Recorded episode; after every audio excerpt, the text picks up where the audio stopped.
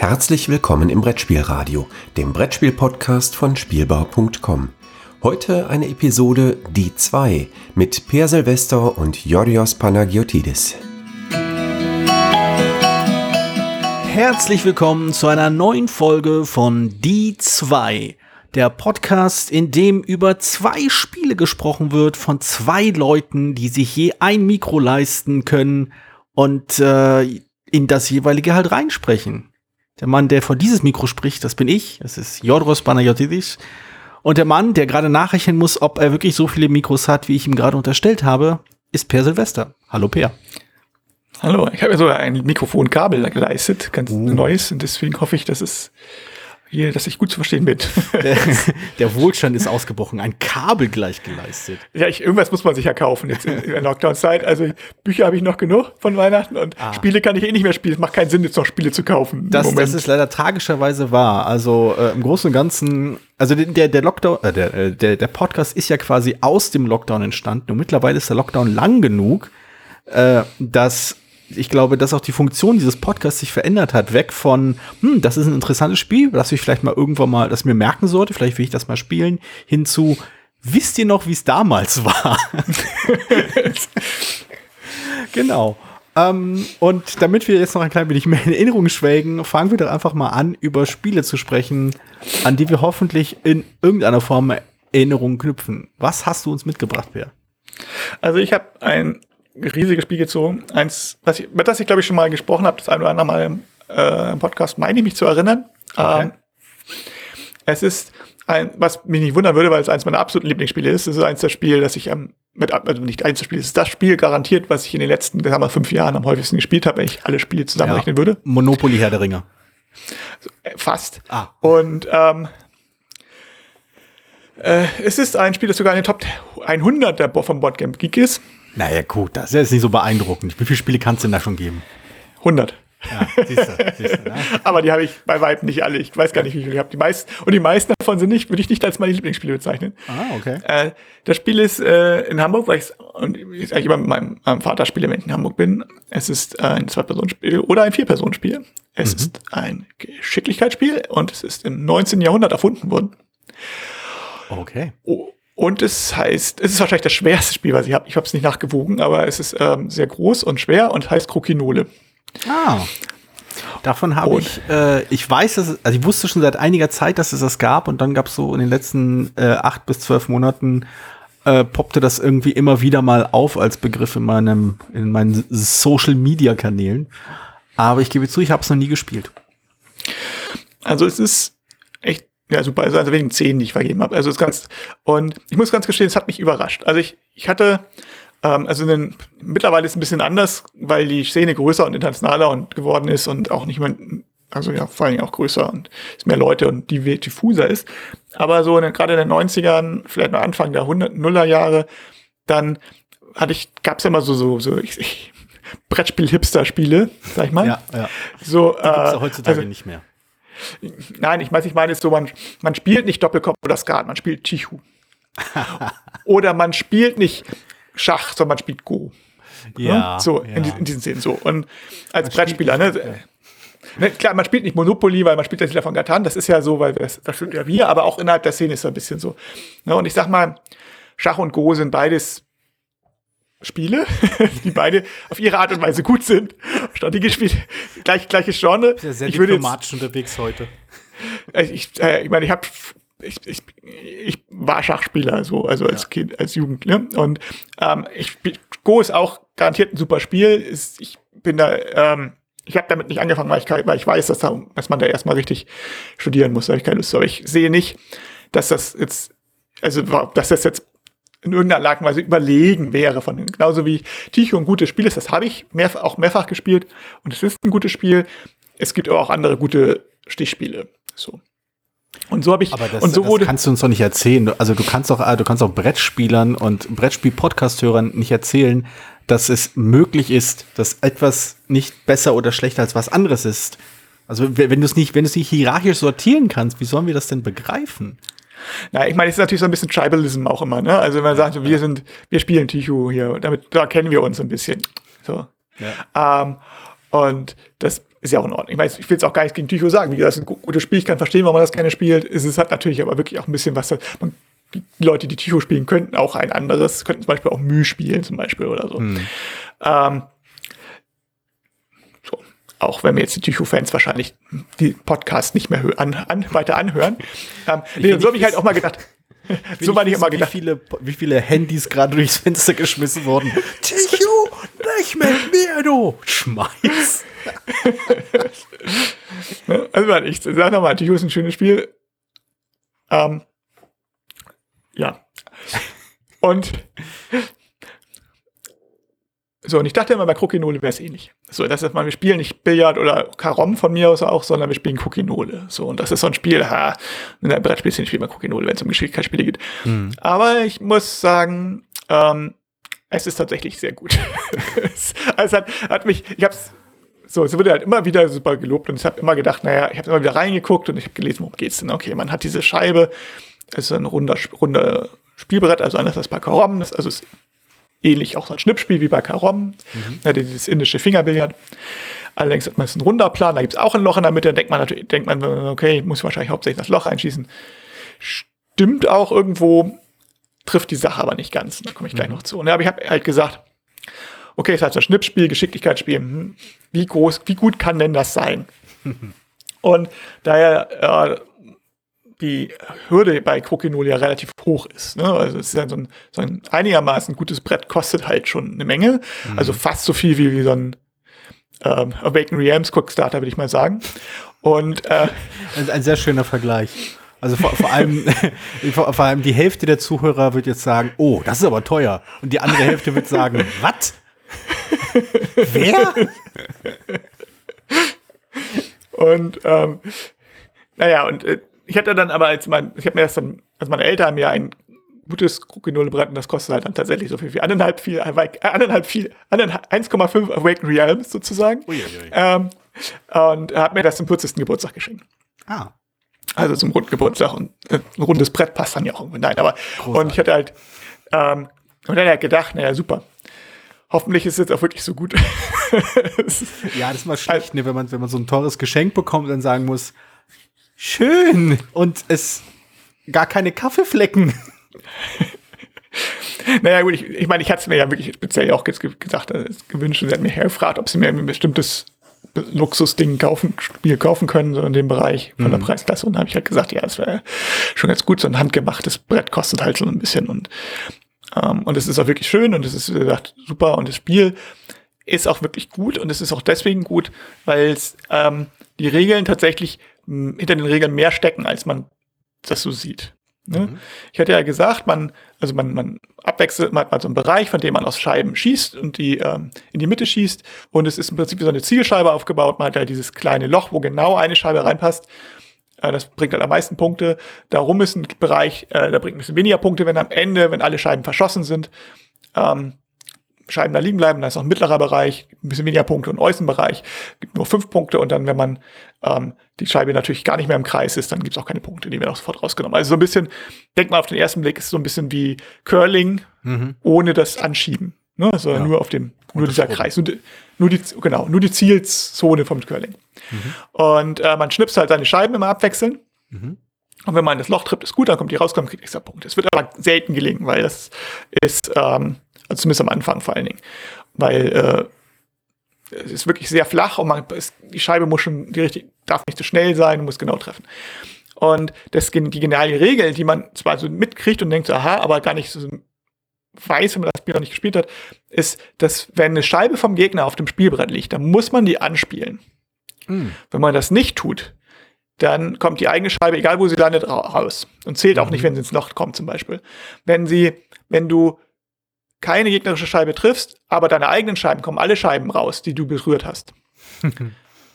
so. Mhm. Und das mhm. hat den interessanten Effekt, dass du, wenn einer, wenn einer Spieler viele Scheiben auf dem Brett hat, zum Beispiel, weil er gut gespielt hat oder weil, ja. ne, einfach so, dann wird es für ihn immer schwieriger, die gegnerischen Scheiben zu treffen, weil die natürlich auf der anderen Seite des Brettes immer sitzt sich gleich gegenüber. Der eine schießt ja. von der einen Seite und dann von der anderen Seite. Das heißt, das, und die, die, das Risiko, dass du deine eigenen Scheiben triffst, ist viel größer. Du mhm. kannst natürlich deine, deine, deine Scheibe einfach ins Ausschießen und sagen, ich versuche es gar nicht erst, die Scheibe da hinten zu treffen. Mhm. Aber dadurch gibt es die andere Möglichkeit, natürlich wieder aufzuholen. Ne? Ja. Denn er hat natürlich leichter, Scheiben zu treffen. Und das andere Geniale ist, wenn du tatsächlich das ins Loch kommt, triffst, dann kommt die Scheibe ja raus.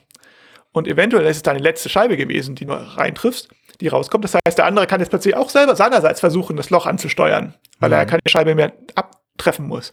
Mhm. Und das hat einen unheimlich schönen Effekt, dass, ähm, dass Spiele spannend bleiben bis zum Ende. Mhm. Oh, also oft, es äh, gibt natürlich auch mal die eine Partie, wo der, äh, äh, wo einer jetzt wirklich gar nichts trifft und der andere ständig, so, das mhm. kommt auch mal vor. Aber ähm, in der Regel sind die, sind die Spiele schön knapp und ähm, man kann es halt auch deswegen mit, mit allen möglichen Leuten spielen. Und es macht, macht natürlich auch was, man kann es halt auch zu viert spielen, spielt man einen Partner, spielt man zusammen. Und ähm, die einen spielen, also man mit seinem, ich weiß gar nicht, linken oder rechten Nachbarn spielt man dann zusammen. Das heißt, die Scheiben kommen dann quer. Mhm. Und das habe ich zum Beispiel jetzt mit, meinem, mit dem Schwiegervater meiner Schwester gespielt, äh, der irgendwie über 80 schon ist und so. Mhm. Als man das noch durfte, 2019. So lange, und, ja. und der das zum ersten Mal, äh, der das zum ersten Mal natürlich gespielt, aber wusste sofort, was man machen, man weiß sofort, was man machen muss. Und man kann Schnipsen ist jetzt auch nicht so super schwierig, ne? Mhm. Und man kann ähm, auch, man sieht, was man macht, man sieht sofort, was getroffen hat und man, und durch dieses, dieses, dass man die gegnerischen Scheiben schießen muss, ähm, hat das auch, hat das eine schöne Dynamik und das Spielblatt ist halt auch schön flexibel. Mhm. Also man, man, man schießt die eine Scheibe weg zum Beispiel, wenn man die eine Scheibe dann trifft, dann ist sie eventuell sogar aus dem Spiel raus, dann kann der andere wieder treffen und so. Also es hat eine schöne, schöne Taktik, es macht Spaß. Also das, das, ich glaube, das ist ja. das, was, was ich so raushöre, gerade halt die beiden Regeln, die du auch, äh, die du als genial bezeichnet hast, das finde ich, also was ich so raushöre, ist vor allem ein Spiel, welches äh, zwei Eigenschaften vereinbart, äh, in sich vereint, die, glaube ich, äh, immer spannend sind bei einem Spiel. Das ist zum einen ähm, diese, diese hohe Interaktion, also diese hohe Interaktivität vielmehr, dass eine Aktion, die ich mache oder die ein Spieler macht, genug Veränderungen mit sich bringen kann oder zumindest das Potenzial für genug Veränderungen mit sich bringt, ähm, dass man gespannt ist, auf welche Situation man sich neu einstellen muss. Also wenn du zum Beispiel, also ich könnte mir vorstellen, dass wenn wir das spielen würden und du und wir haben so ein paar, paar Steine schon auf dem Brett, ähm, dass, dass jeder weitere Stein, den du schnippst, äh, das Spielbrett so verändern wird, dass ich vor eine, vor eine neue Herausforderung gestellt werde dass das halt mhm. jedes Mal, wie die Sachen sich dann verschieben, ich dann neu überlegen muss, okay, wo, in welche Richtung spiele ich lieber erst an oder spiele ich diese an, spiele ich jenen Stein an oder äh, was passiert eigentlich, wenn ich dich indirekt anspiele? Also wenn dein Stein quasi genau hinter meinem liegt, Uh. Das ist okay. Das ist erlaubt. Also ah, okay. ähm, auch kannst du über Bande anspielen und so. Also Hauptsache mhm. wird dann geguckt, werden, wurde irgendein Stein getroffen sozusagen oder okay. bewegt von dem Gegner. Und ich meine, was, was auch halt witzig an dem Spiel ist, ist, dass es unglaublich variabel ist. Wenn man so zwei Sätze ineinander spielt, also geht halt in Sätzen, wenn man normalerweise, mhm. man kann es, gibt verschiedene Spielvariationen, aber wir spielen es meistens in Sätzen, dann sind die oft ganz unterschiedlich. Wir haben manchmal Spiel, wo unglaublich viele Steine auf einem Brett sind.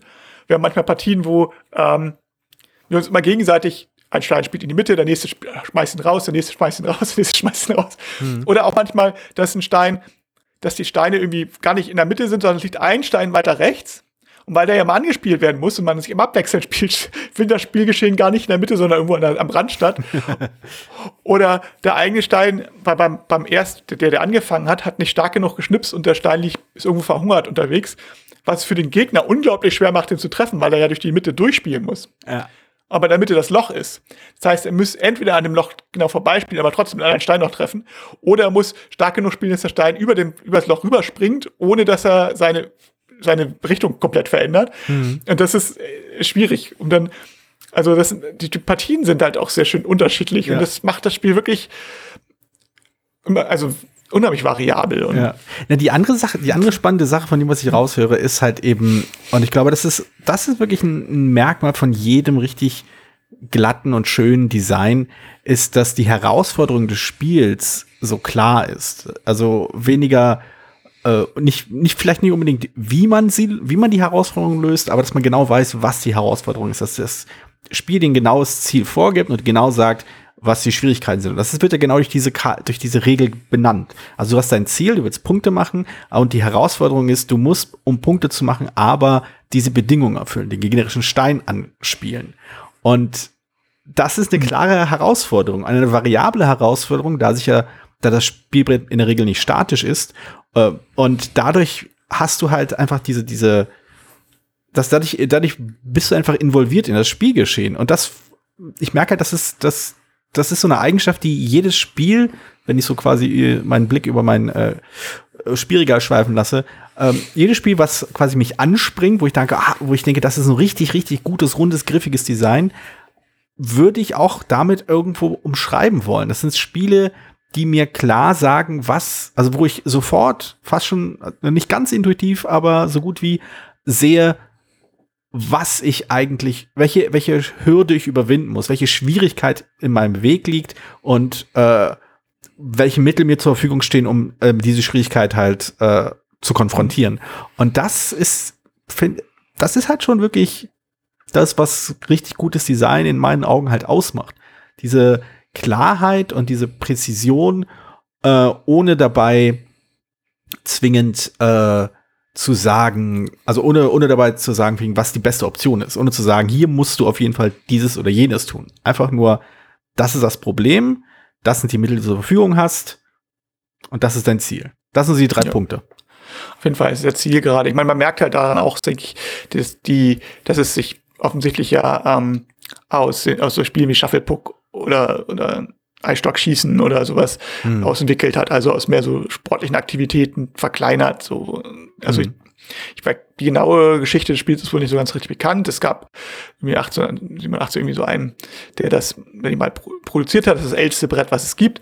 Mhm. Aber ähm, der wird bei Wikipedia auch als Autor genannt, aber selbst im Text, Wikipedia-Text gibt das eigentlich gar nicht her und bei Boardgame dann auch nicht. Und ist, ich mhm. denke, das ist, dass die Spiele gab es schon vorher, bevor das ist halt nur das Älteste, was noch erhalten ist. So. Mhm. Und ähm, das, das kommt auf die, aus dieser Tradition. Und ich sag, äh, wenn ich das einzige Spiel, was, also ich, ich da brauche mit Coquinole habe ich halt auch gar kein Interesse mehr, so sowas wie Karom oder obwohl das auch ganz nett ist oder äh, du gehst also oder doch auch, zu dieser Hipster oder Klask. Ich habe Coquinole, ja, ja. ich brauche das alles nicht mehr. oder Klask oder so. Ja, nee, das ist ja. aber das manche bestimmte Spielgenres, wo ich sage so, äh, gerade dieser Bereich, Weikick, Klask und so weiter, ist alles nicht so. Ich habe Kicker, was immer noch, was ich immer sehr gerne mache, was ich seit Schulzeiten hm. halt schon gemacht habe. Hm. Aber das ist, äh, kann ich halt mit nicht so vielen Leuten spielen, weil ähm, ich das halt schon so lange spiele und es äh, ist, ähm, man muss ja schon einen ebenbürtigen Gegner haben, sagen wir mal so. Hm. Und das ist, wo ich mit meiner Tochter mit, mit zwei zweijährigen Kicker geht das ganz gut. Aber äh, das, bei Krokinole kannst du mit jedem Mal spielen und mal so eine kurze Partie und es ist nicht sicher, dass ich, jedes, dass ich immer an die Wand spielen muss. Mhm. Was ich noch kurz erwähnen wollte, bevor wir dann zu deinem Spiel kommen, ist, dass Krokinole mich sogar noch ein zweites Mal überrascht hat. Mhm. Denn ähm, immer wenn man darüber liest, dann hört man natürlich, dass man unbedingt das Gleitpulver benutzen muss, dieses Pulver, damit die Steine noch besser gleiten über das, dieses Ding. Und ich habe eigentlich auch mal gesagt, das ist Quatsch. Und ich habe immer ohne Gleitpulver gespielt, bis bis vor zwei Jahren, als ich im Urlaub, hm. das durfte man vor zwei Jahren noch. Ach, ähm, Urlaub, davon habe ich gehört, ja. dann gab's, ähm, das war, das war in Valencia, glaube ich, da hatte ein Spieleladen, Valencia oder? Ich weiß nicht mehr genau. Ähm, hatte, ich weiß nicht mehr genau, weil ein Spieleladen in der, in der, im Hauptbahnhof hatte da ähm, so eine Spielecke gemacht, so, so, wo sie große Spiele aufgebracht haben für das Publikum zum Sonnenspielen, darunter noch Krokinole. Mhm. Und da habe ich halt auch mal Krokinole gespielt mit dem, mit einem, von der da auch noch war. Und da hatten die das Gleitpulver. Und das ist tatsächlich auch nochmal ganz, also das hätte ich auch nicht gedacht. Das ist auch nochmal, es ist, dadurch ist es wirklich diese normalen Scheiben, es sind also Holzscheiben, ne? Mhm. wie halt auch bei Karabande zum Beispiel oder Pitchka. Ähm, wer die kennt, so, so sind die halt auch bei Karom und durch diese glatte Oberfläche glatten, leiten die auch ganz gut rüber. Aber mit dem Gleitpulver ist das so wie tatsächlich wie Airhockey. Also es fühlt sich, also wirklich so, das, das, das, als hätte es keine Reibung. Also wer ja. immer meint, das braucht er nicht, einmal ausprobieren. Also ich meine, man braucht ja nicht viel. Meine, die Flaschen sind gar nicht so billig, aber die, die reichen, glaube ich, auch ein Millennium. Also das ist jetzt nicht so. Das war also ein Spiel, das mich zweimal überrascht hat und was auch ein Zeichen ist, das, also man kann zwar so ein bisschen oft so ein bisschen einschätzen, oder oh, das spricht mich eher an oder spricht mich eher nicht an, ne? Mhm. aber es sind immer noch viele Sachen, die einen überraschen können. Also das soll selbst, mhm. also das, das muss man, stellt man auch hier, habe ich einfach wieder festgestellt, da bei Krug in gleich zweimal. Meine Erfahrungen. Beeindruckend. Ja, Überraschung ist nicht schlecht, weil ähm, ich habe auch eine Art Überraschung mit, mit, mit meinem Spiel diese Woche. Äh, allerdings also ich könnte es vielleicht auf zwei Überraschungen strecken, aber fangen wir mal andersrum an. Ähm, das ist ein Spiel, welches ich aus einem äh, Math Trade erhalten habe. Das sind diese Tauschketten, die man mittlerweile online ganz bequem machen kann, wo halt Leute ihre Spiele wegtauschen und äh, irgendwas wird man dann los und dann kriegt man irgendwas anderes dafür, was man sich halt so ausgesucht hat. Ähm, wenn halt die die Tauschkette zustande kommt. Äh, in dem Fall war es einfach ein Spiel, ich weiß gar nicht, wie ich drauf gekommen bin. Es sah interessant aus oder irgendjemand hat es mal, glaube ich, auf Twitter erwähnt. Äh, und bei solchen Tauschketten wähle ich halt irgendwas aus, was ich vielleicht irgendwann mal gehört habe. Denn letztendlich gebe ich ein Spiel weg, das ich nicht mehr haben will. Und dann ist es mir eigentlich fast egal, ähm, wie, also bei einigen Spielen denke ich mir einfach so, ja, mal ausprobieren. So bin ich zum Beispiel auch an hier Memoir 44 gekommen, wer sich daran noch erinnert. Ähm, mhm das war auch ja so quasi ein blinder Griff, mal gucken, wie das so ist. Und das hat mir, hat mich auch positiv überrascht. Ähm, das Spiel ist ein asiatisches Spiel. Ähm, es sieht auch recht asiatisch aus. Ähm, also vom Zeichenstil. Es ist ein äh, durchaus schön aufgemachtes Spiel. Ich meine, die Auflage, die ich habe, wurde damals auch mit Kickstarter quasi aufgehübscht. Ähm, ich habe, als ich vorhin kurz mal nachgeschaut habe, bevor ich, äh, bevor wir aufgenommen haben, äh, ist es gar nicht die erste inter irgendwie äh, Version dieses Spiels, sondern eine Neuauflage eines anderen Spiels, welches einen anderen Hintergrund hat. Auf, ich weiß nicht, ob wir auf den heute noch eingehen werden. Ähm, und bei diesem Spiel handelt es sich um ein, äh, eine Mischung aus Kartenzapfen. Das ist äh, ein, ein Fachbegriff für die Leute, die sich im Brettspielmilieu nicht so auskennen. Ähm, der, das, das gemeine Fußvolk nennt sowas Drafting. ja, das ist das war jetzt ein alberner Witz für Leute, die nicht Per oder ich sind. ähm, jedenfalls, es ist ein Drafting-Spiel und äh, ein mit starken Bluff-Elementen. Ähm, das Spiel heißt Overseers. Und da geht es, soweit ich es erkennen kann, um äh, chinesische Gottheiten oder gottesähnliche Kreaturen oder wie auch immer.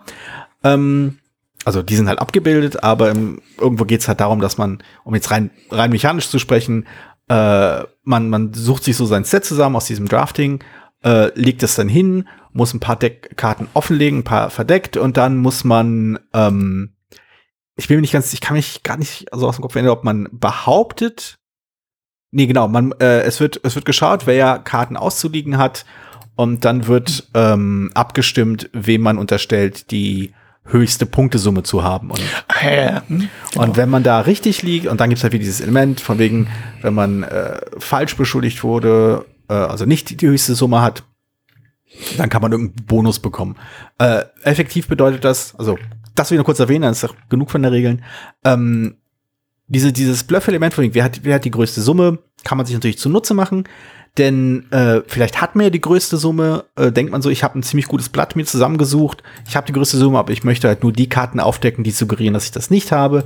Und dann wissen das natürlich die anderen, die denken dann mit und so weiter und so fort. Denn wenn man mich falsch beschuldigt wurde und zwar gar nicht die größte Summe hat, darf man sich danach aus den nicht benutzten Karten, also aus den abgeworfenen Karten, eine aussuchen, wodurch dann zum Beispiel Sets entstehen können, die einen dann doch die Höchstpunktzahl äh, geben und damit hat man halt die Runde gewonnen. Und das äh, sind ganz witzige, so, so psychologische Momente, die da in dem Spiel dann entstehen. Und ähm, wie gesagt, ich, ich mag das Spiel durchaus, es ist halt wirklich schön aufgemacht, also es ist so, also, so schöne, also die, die Komponenten mhm. sind, sind irgendwie schön haptisch, wie das halt so schön heißt. Ähm, die Zeichnungen sind echt, also es ist ein Zeichenstil, den ich nicht oft gesehen habe, aber er ist halt sehr, sehr prägnant, sehr, sehr äh, auffällig und auch äh, so mit feinen Linien und so. Zum, zu, zu, äh, zu den Zeichnungen komme ich gleich. Und äh, das Spiel ist auf den, also die ersten ein, zwei Mal ist ein bisschen umständlich, ein bisschen kompliziert, aber wenn man den Ablauf erstmal verstanden hat, spielt sich ganz gut runter.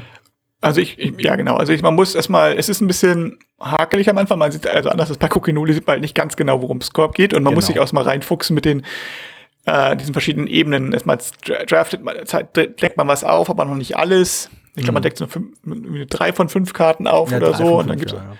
und es gibt dann auch Sonderfertigkeiten und so. Also es ist ein bisschen so, aber es ist ein wirklich schönes Bluffspiel, wenn man das erstmal mhm. verstanden hat. Also ich habe es mir auch besorgt, weil ich es ähm, gut fand. Mhm. So, ich hatte es, ich weiß aber gar nicht mehr, ich irgendwo gebraucht, glaube ich, oder auf dem Sekundärmarkt, wie man so schön sagt, mhm. ähm, meine ich mich zu erinnern. Aber keine Ahnung. Und äh, ich, ja, ich fand es eigentlich ganz schick auch so. Aber es ist natürlich, also ich, ich finde den Titel muss ich eben nochmal nachschlagen, ob es das Spiel ist, was ich im Kopf hatte, mhm. weil er meiner Meinung nach überhaupt nichts mit dem Spiel zu tun hat. Also, ja, also mit dem, was man macht, eigentlich nicht. Ne? Also ja, es gibt diese Spielgeschichte, aber ähm, selbst wenn man sagt, okay, diese Götter sind halt wie oft Götter in Spielen, nämlich ein anderer Name für Sonderfähigkeiten, dann ähm, ist Sonderfähigkeiten. Dann, das ist doch mein Spiel, Spielname. Mein Spiel heißt Sonderfähigkeiten. Ja. Aber selbst dann, wenn man, es sind ja, es sind ja nicht chinesische Gottheiten oder, oder, ja, also es, hm. sondern es sind ja, also Overseers heißt ja erstmal über, also ich, Aufpasser. Aufpasser, genau. Und das ist, wäre ich jetzt, die Verbindung hätte ich jetzt nicht gemacht. Ich weiß, ähm, ich hatte das auch in Essen, hatte ich das gesehen und ich habe mal so näher angeguckt, aber ich hatte das nicht, den Reiz von dem Spiel da noch nicht so erkannt. Ich hatte es auch nicht gespielt, ich habe nur zugeguckt, glaube ich. Und dann das, naja, gut, ist dann so ein gleichzeitig aufdecken Spiel mhm. und so. Aber ne, es, es macht schon mehr hin. Ich meine, ich finde es halt ganz lustig. Jetzt, ich gucke mir ähm, im Moment häufiger meiner Frau ähm, so asiatische Serien an, mhm. also koreanische und taiwanesische, mhm. vor allen Dingen. Ähm, und so, dann, wenn man das dann nochmal anguckt mit solchen, mit, mit so chinesischen Gottheiten, dann merkt man, also es sind auch, gerade wenn sie so ein bisschen Fantasy-lastig sind, was viele mhm. sind, dann stellt man halt fest, dass sie, äh, dass es halt tatsächlich ganz viele Figuren gibt, die so mythologische, mit mythologischen Hintergrund, die natürlich bekannt sind da und man weiß mhm. es und dass die, die haben, machen sich immer Schwierigkeiten, wenn man die dann auf Englisch übersetzt, so dann haben die ein bisschen ganz mhm. komische Namen teilweise, also, ja. die haben immer, also, dass sie, immer wenn sie, zum Beispiel übersetzen sie wohl im Koreanischen immer äh, sagen wir immer Grim Reaper, also mhm. Sensenmann. Aber im Koreanischen ist es, glaube ich, ein Todesengel. Also ein bisschen was anderes. Und halt mhm. auch nur einer. Also nicht, nicht der Sensenmann, sondern ein, es gibt mehrere Todesengel und so. Mhm. Und sowas fällt dann auf. Und das, ähm, insofern ist es hier noch ein bisschen mit den chinesischen Gottheiten noch, hat noch ein bisschen einen anderen Effekt, als wenn man das jetzt mit Griechisch, also finde ich es noch ein bisschen, ich vermute ich mal, kulturell etwas bedeutender, als wenn man jetzt hier wie griechische Mythologie nimmt. Ja, also die, die ja, die ja doch ja die ja bekannt ist mittlerweile. Genau. Ähm, also eine Sache, auf die ich nochmal unbedingt eingehen wollte, weil, ich, weil das ja auch der Punkt war, an dem mich dieses Spiel indirekt auch überrascht hat. Ähm, die Illustrationen der Gottheiten sind, ich glaube, alle oder zumindest viele, äh, es sind das halt alles Frauen, die alle mehr oder weniger eng oder gering bekleidet sich irgendwie räkeln. Mhm. Und das ähm, habe ich einfach mal so wahrgenommen. Der Punkt. Ja, ich habe es ja. tatsächlich beim Spielen, also normalerweise würde ich das, also es klingt jetzt so, was? so was spiele ich. Aber ich muss tatsächlich sagen, dass ich das, ähm, ich glaube, auf denselben, also auf den eigentlichen Spielkarten sind, glaube ich, nicht drauf, sondern nur auf den Zusatzkarten. Da meine ich mich zu erinnern. Also die sind halt, ähm, ich gucke jetzt gerade mal die Bilder an, ich weiß hm. echt wirklich nicht mehr. Aber es sind, sind halt Fähigkeitskarten. Es sind also nicht die, die Fähigkeitskarten, Karten, genau. sondern es sind die einzelnen Karten, die man halt äh, vor sich auszulegen hat, was die besonderen Fähigkeiten angeht. Genau. Und ich muss sagen, dass also als du es gesagt hast, mir tatsächlich, ist, also mir ist das nicht aufgefallen, nicht weil ich, also weil durch diesen Stil, durch diesen feinen Linienstil, diesen weich, weich, weich, diesen Zeichen, weichen Zeichenstil, mhm. ähm, ich weiß nicht, ist mir, irgendwie, ist mir das ist nicht aufgefallen, dass das äh, die, doch die, die doch die Posen etwas eindeutiger sind und dass sie mhm. auch tatsächlich halbnackt sind, was ich mir jetzt, wenn ich als gesagt habe, mal angeguckt habe, dachte ich, oh, tatsächlich, das, warum ist mir das nicht vorher aufgefallen? Genau. Und, so. ähm, die, und das, das ja. ist das Interessante daran, äh, und das ist, äh, das hat ich habe mich, ich habe, ich irgendwann vor langer Zeit habe ich mal dazu mal versucht, eine Rezension zu schreiben auf Englisch damals ähm, oder kurz zusammenfassen, als wir es gerade gespielt hatten. Ähm, und ich habe mich versucht, mit diesem, mit diesen äh, Zeichnungen auseinanderzusetzen. Ich habe versucht, irgendwie zu schauen, wie sie auf mich wirken, äh, warum sie so auf mich wirken und ähm, wie ich halt gedacht hätte, dass sie auf mich wirken würden. ähm, oder wie ich sie vielleicht erwartet hätte. Ähm, weil das ja auch durchaus kein, kein, kein irrelevanter äh, Aspekt ist, quasi wie äh, ja, Menschen bestimmtes, einer bestimmter Geschlechter äh, dargestellt werden.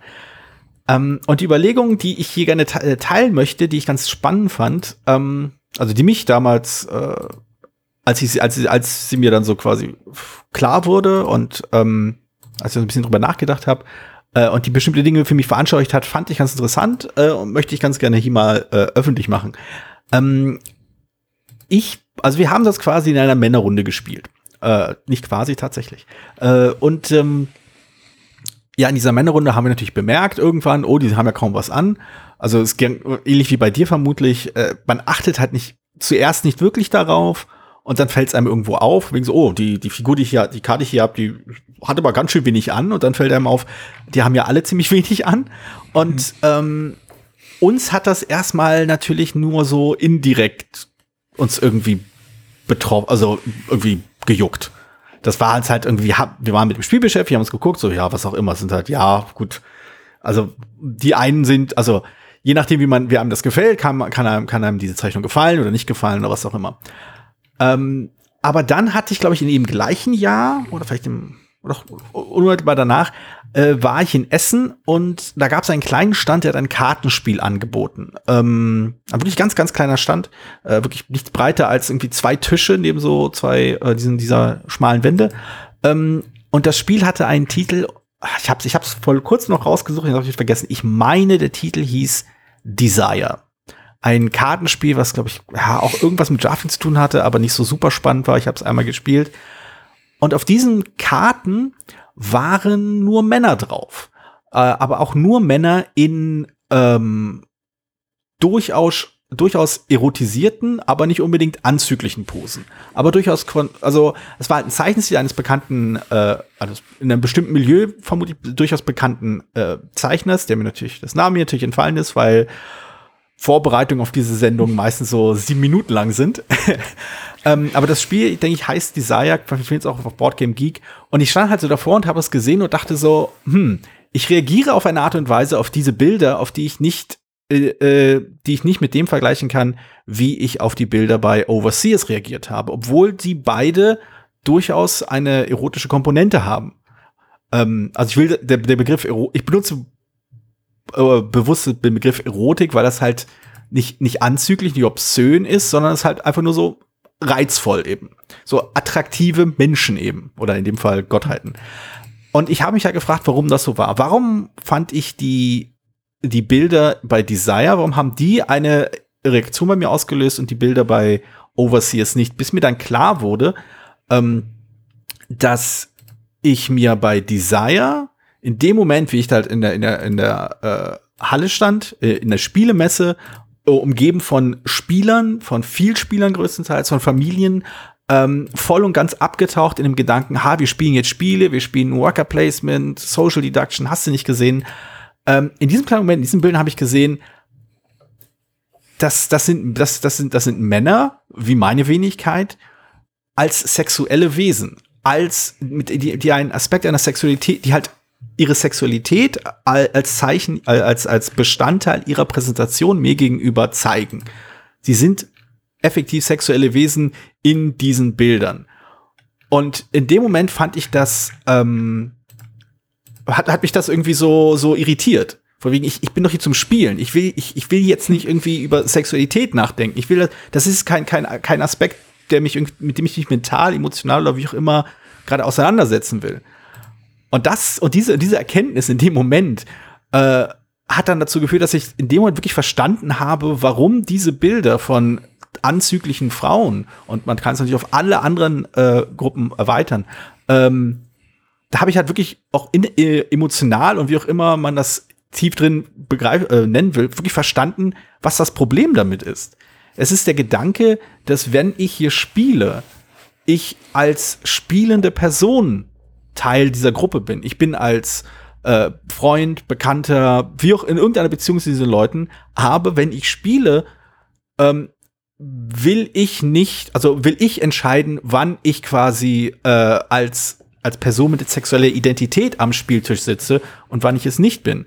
Und mhm. wenn die Illustration dieser, dieser, dieses Spiels mich auf einmal dran erinnern, also angenommen, ich wäre zum Beispiel, gut, also die, die Standardisation ist eher, wenn ich zum Beispiel die einzige Frau an einem Tisch wäre und ich vermute mal, reine Spekulation, einfach nur aus der Erfahrung, die ich damals hatte, wenn ich das umkehren würde und mir vorstellen würde, als Frau an einem Tisch zu sitzen, einfach nur als Spielen, denn auf einmal kommt ein Spiel auf den Tisch, in dem Frauen als sexualisierte Wesen da sind. Und das hat nichts damit zu tun, ob irgendjemand der anderen Leute am Tisch sagt, so, boah, wie toll und sonst irgendwelche anzüglichen Bemerkungen macht oder sonst irgendwie starrt. Es ist einfach nur ein Moment, in dem diese Illustrationen Teil dieses Spieleabends sind und man ungefragt auf einmal eine Rolle einnimmt, die man vielleicht gar nicht in dem Moment einnehmen will und gar nicht sich beanspruchen will, mit dem man sich gar nicht auseinandersetzen möchte in dem Moment.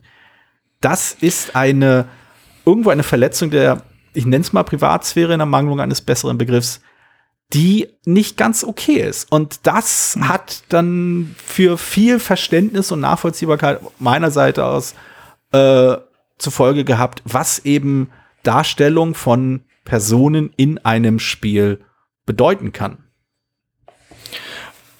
Ja, also auf jeden Fall. Also es ist, äh,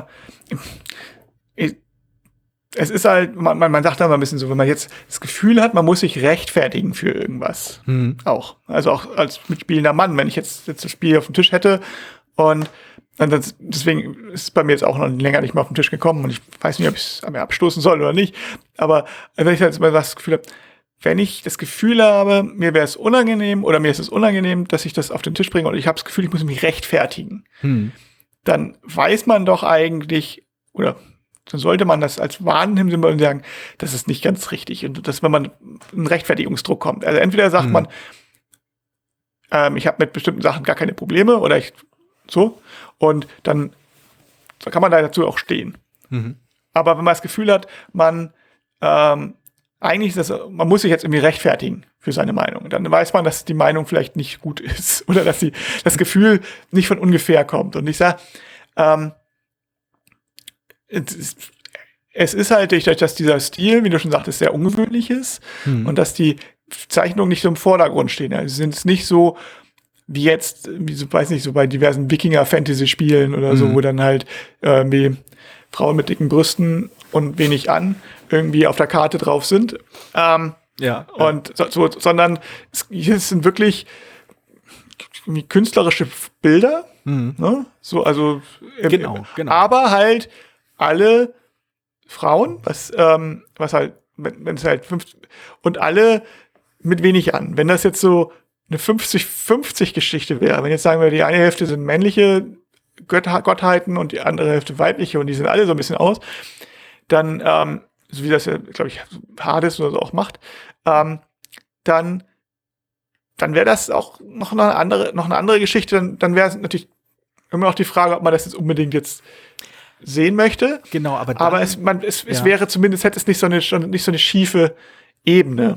Genau, also es, ist, also es ist eine Sache, wenn ein Spiel halt als Teil seiner visuellen Ästhetik oder auch seiner Identität irgendwo auch mit solchen Elementen spielt, mit Sexualisierung und mit Erotik in irgendeiner Form, das ist eine Sache. Ähm, aber wenn das halt quasi nur in eine Richtung geht, quasi nur der äh, männliche Blick, der Male Gaze bedient wird, ähm, dann muss man halt hoffen, dass man quasi auch nur äh, an einem Tisch mit äh, hetepetete Leuten sitzt, ähm, für die das quasi, die das ausblenden, die das halt, die wissen, dass sie zwar angesprochen werden sollen, aber wie es halt bei unserer ersten Runde war, war es uns halt einfach egal. Äh, aber die Annahme, dass, weil es mir egal ist, als Mann, äh, es dem noch auch niemand anderem, also jedem anderen eigentlich egal sein sollte, ist halt daneben. Und deswegen spielt es auch so eine große Rolle, dass in solchen Zeichnungen es keinen Unterschied macht, ob die, also in dem Fall ist es jetzt nicht so, aber keine Rolle spielt, ob die ironisch sind oder nicht. Ob man, ob halt quasi eine großbrüstige Frau ironisch auf diesem oder halt total überzeichnet und lustig auf diesem Cover zu sehen ist oder absolut ja, ernst. Das, das, das spielt da, hat kaum, spielt da meiner Meinung nach kaum eine Rolle. Aber ich fand das halt interessant, diese, diese, diese Reaktion auch in mir festzustellen und zu verstehen, warum das eben anders funktioniert, wenn ich quasi der Betrachter bin, wie bei Overseers, oder mich als der Betrachtete empfinde, wie bei äh, Desire. Hm. Da wurde mir dann klar, dass ich glaube nicht, manchmal dass will man das war, nicht. Nicht? Also ich, ich glaube nicht. Ich, ähm, hm. ich meinte, ich hatte, es gibt ich habe nur einen Desire gefunden und da waren eher Frauen drauf drin. Ja. Also nee, dann, ah, ähm, was, oder ah, was Persuasion? Ich dachte, es ihre Desire. Jetzt muss ich mal selbst nachgucken. Nee, Persuasion. Ich komme nicht naja. drauf. Also, ja. Ich wüsste es jetzt auch nicht, aber ähm, weil ich habe. Also ich weiß halt nur, dass es Schwarz-Weiß-Zeichnungen waren von größtenteils jungen Männern, äh, die halt, die waren nicht irgendwie, ich glaube nicht, dass sie irgendwie nackt waren oder sowas, aber sie waren halt, äh, ja, ja, sahen, sahen halt gut aus, waren halt, äh, ne, ordentlicher Körperbau, nicht so schlabbrig wie Papa hier, aber, aber, ähm, ja, so, sowas habe ich gerade vage in Erinnerung. Es war halt ein kleines Spiel und ich glaube, ich glaube, ich, ich fand den Zeichenstil halt einfach hand, handwerklich durchaus beeindruckend, aber weil es halt sowas so leicht fotorealistisches hatte. Aber das Spiel war leider ein bisschen, bisschen langweilig. Aber dann vielleicht wissen unsere Hörer das ja und können das, das in, Discord, in den Discord-Kanal schreiben, wenn wir das genau, wissen. Genau, genau. Wenn nicht. Oder vielleicht sogar ein Foto reinschicken, wenn sie das Spiel sogar haben. Ah, ah ne? das Oder, kann nicht sein. Genau. Aber also, ja, ne? Ja, aber jedenfalls, das war halt so die Überraschung, die dieses Spiel bei mir ausgelöst hat. Also, also ich, du hast ja gerade gesagt, du weißt nicht, ob, es, ob du es behältst, eben weil es so einen komischen Erklärungsdruck gibt. Ich, ich merke, ich habe immer wenn ich dran denke, dass ich das Spiel habe oder das zufällig in meinem Schrank sehe, denke ich, ach, da habe ich auf wieder voll Lust drauf, das will ich gerne mal wieder spielen. Mit der Einschränkung natürlich, dass wir es gerade, dass wir gerade überhaupt nicht spielen können. Ähm, hm. Weil ich halt positive Erinnerungen habe. Ich weiß allerdings auch, dass wenn ich das zum Beispiel mit in einer gemischten Gruppe spielen würde, also dann wäre ich wahrscheinlich, würde ich wahrscheinlich ähnlich überlegen, ob ich das vielleicht erklären müsste, äh, kontextualisieren müsste. Ähm, oder irgendwie abschätzen müsste, inwiefern das ein Thema sein könnte. Und wenn ich drüber nachdenke, es wird wahrscheinlich immer ein Thema sein. Also ich könnte das Spiel dann vielleicht in einer reinen Männerrunde spielen, was in der Vergangenheit oft genug halt leider mein, mein Spielabend beschreibt. Aber auch da, weiß ich, ich würde es, glaube ich, noch behalten, weil es mir wirklich sehr viel Spaß gemacht hat. Ja, ich habe ein bisschen, hab aber ein bisschen Bauch, mich hat auch, mir hat es auch sehr gefallen, aber das trotzdem mal, ich dann doch mal ein bisschen Bauchgrimmen dabei, wenn ich das auflege und denke so, eigentlich ist es nicht so richtig. Das entspricht das nicht deinen Werten, die du vertrittst? Ja. Also, ja. wobei es natürlich jetzt nicht, also wie gesagt, auch unter der Einschränkung, es, ähm, es ist jetzt nicht keine Pornografie oder sowas und es, nee. es ist nicht, nicht keins von den schlimmeren Beispielen im, im Bereich Sexismus. Auf jeden, ähm, es ist halt tatsächlich auch so ein chinesischer Stil. Mhm. Aber äh, trotzdem. Ja, und, und um, um, mal, um mal jetzt auch nicht, nicht, nicht hier ganz so prüde zu wirken. Es ist ja nicht so, dass, äh, dass, dass, die, dass die Zeichnungen, also sie sehen gut aus, aber es ist nicht so, dass das, was man da sieht, irgendwie, dass man sich da nee, abwendet in, in, in, so, ah, i, die hat ja keine klassischen Posen oder so. Also, ähm, das, das sind schon einfach auch schöne Bilder, die man sich auch angucken kann. Also, es, ich wäre nicht so total baff, wenn irgendwelche Leute da quasi auch eine größere Fassung irgendwelcher Zeichnungen davon hätten. Aber für ein Spiel also es ist da eine also, Atmosphäre, die, die inzwischen meinem Empfinden, die ich selbst selten am Tisch habe, wo ich sagen würde, okay, das ist jetzt die Runde, in der dieses Spiel reinpasst mit dieser Illustration. Ich, ja, es kommt dazu, dass ich nicht genau sehe, dass die Illustration auch nicht irgendwie zum Spiel passt. Aber ähm, also außer dass es halt diese chinesische, diese Herkunft des Spiels, dieses, hm. ähm, die, ähm, also ich denke, ich sehe da schon so ein bisschen kulturell von der Geschichte und von dem auch der Spielart und Weise, auch wenn die Mechanismen abstrakt sind, aber so dieses, da es, es kommt schon ein bisschen was, was raus, wo man sagt, das ist schon, ja, schon chinesisch, fernöstlich ist so, hm. das und das mit Spielkarten auch. Also ich glaube, wenn ähm, tatsächlich einfach auch, wenn, wenn das, das Geschlechterverhältnis besser wäre mhm. und dann, ja, dann wäre es kein, hätte ich kein Problem damit. So ist es so ein bisschen, ja, es ist schon schief, ist der, das ist wahr. Ist der Fokus ein bisschen verrutscht. So, ist nicht so. Hm. Es ist aber jetzt nicht so wie so wie andere, wie, wie Tante Kuoro oder andere ähnliche Übrigens, Spiele. Äh, ich weiß nicht, ob ich es irgendwann erwähnt habe, Tante Kuoro, Tante Kuoro, das war, das, ich, ich war einfach neugierig, was das damit auf sich hat.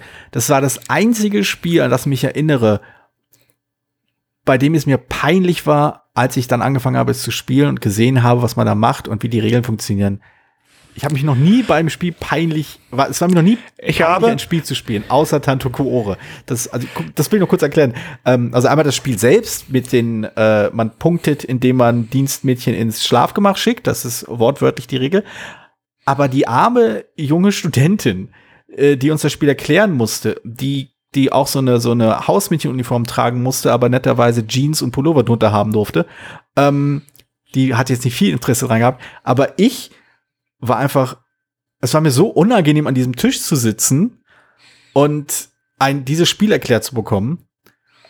Und das dann Spiel zum, also, wie gesagt, ich habe Erklärung, hab's gespielt. Das, das war wirklich so eine, so eine, auch so eine prägende Essenerfahrung für mich, weil nie wieder ein Spiel spielen, das nicht so sauber aussieht.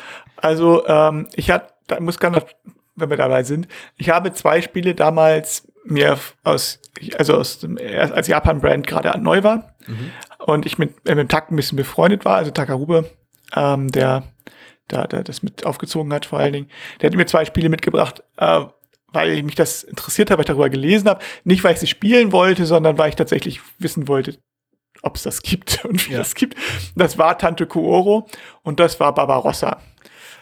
Barbarossa ist noch eine Ecknummer schärfer. Das ist Groß, also, ja, Barbarossa ist der das, Hammer.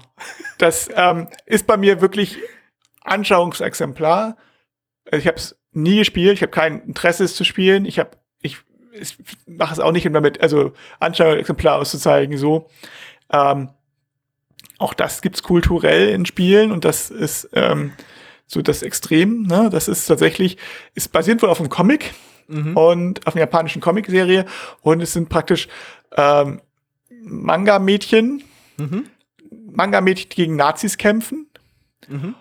und ähm, ja, in eindeutigen Posen, also es ist praktisch also junge Mädchen, die in eindeutigen Posen halbnackt gegen Nazis kämpfen. Also ich glaube, also Moment, Offen Moment. Viel, offens viel offensiver kann man das Spiel fast nicht machen. Nee, also Moment. Gegen Nazis kämpfen finde ich schon mal einen riesigen Pluspunkt. Ich hatte das äh, anders in ja. Erinnerung. Vielleicht, ich, ich, ich glaube, ich verwechsel Barbarossa immer mit dem anderen Spiel, in, der, in dem äh, äh, in dem die Illustration äh, junge, auch wieder junge Mädchen zeigen, aber die quasi äh, Flugzeugträger und Kampfflieger und ja, das ist das auch. Die eine Seite, also gegen Entschuldigung, also ich habe es falsch ausgedrückt. Ich glaube, also eine Seite spielt, glaube ich, die Nazis und eine Seite spielt die anderen. Also so ist es, also zwei Seiten. Okay, ähm, schade, dann ist es da kein es, großer es Pluspunkt. Ein, ein Wargame quasi, ein, Wargame, ein Deckbuilding-Wargame mit halbnackten Frauen. So, ähm, Moment, aber ich, ich, ich, muss, ich muss mal kurz. Es noch wurde noch nicht gezogen. Nicht ge genau, aber ich will noch kurz noch sagen, das Konzept halbnackte Anime-Mädchen verprügeln Nazis als Kartenspiel, da kann man noch was retten. da, das ist nicht noch das ist noch nicht völlig verloren. Es gibt ja andere Konzepte, die funktionieren gar nicht, aber da kann man glaube ich noch was rausholen. Das kann noch funktionieren. ja gut, dann, dann äh, das ist also eine Folge voller Überraschungen heute. Ja, eine Wundertüte quasi. Sozusagen. Sehr schön. Wir haben es, äh, wir, wir, wir zügeln uns langsam in unserer äh, Gesprächsdauer. Mhm. Unter 50 Minuten geblieben, das ist wenigstens etwas. Ja. Super, dann Alles klar. Äh, sprechen wir Freitag über zwei neue Spiele und dann schauen wir mal, welche Überraschungen da auf uns warten. Alles klar, bis, bis dann. Tschüss. Vielen Dank, dass du diese Episode Brettspielradio D2 gehört hast. Falls du dich mit uns austauschen möchtest, dann findest du uns auf Twitter. Peer unter König von Siam, Jorios unter Joe Dizzy und Jürgen unter spielbar.com. Außerdem gibt es eine tolle Community rund um das Beeple Brettspiel Blogger Netzwerk. Hier nutzen wir Slack, eine kleine App für den Austausch mit Hörern, Lesern und Zuschauern. Falls du ebenfalls dazu stoßen möchtest, sende einfach eine E-Mail an info@spielbar.com dann senden wir dir einen Einladungslink zu. Bis bald, wieder hier bei Brettspielradio die 2.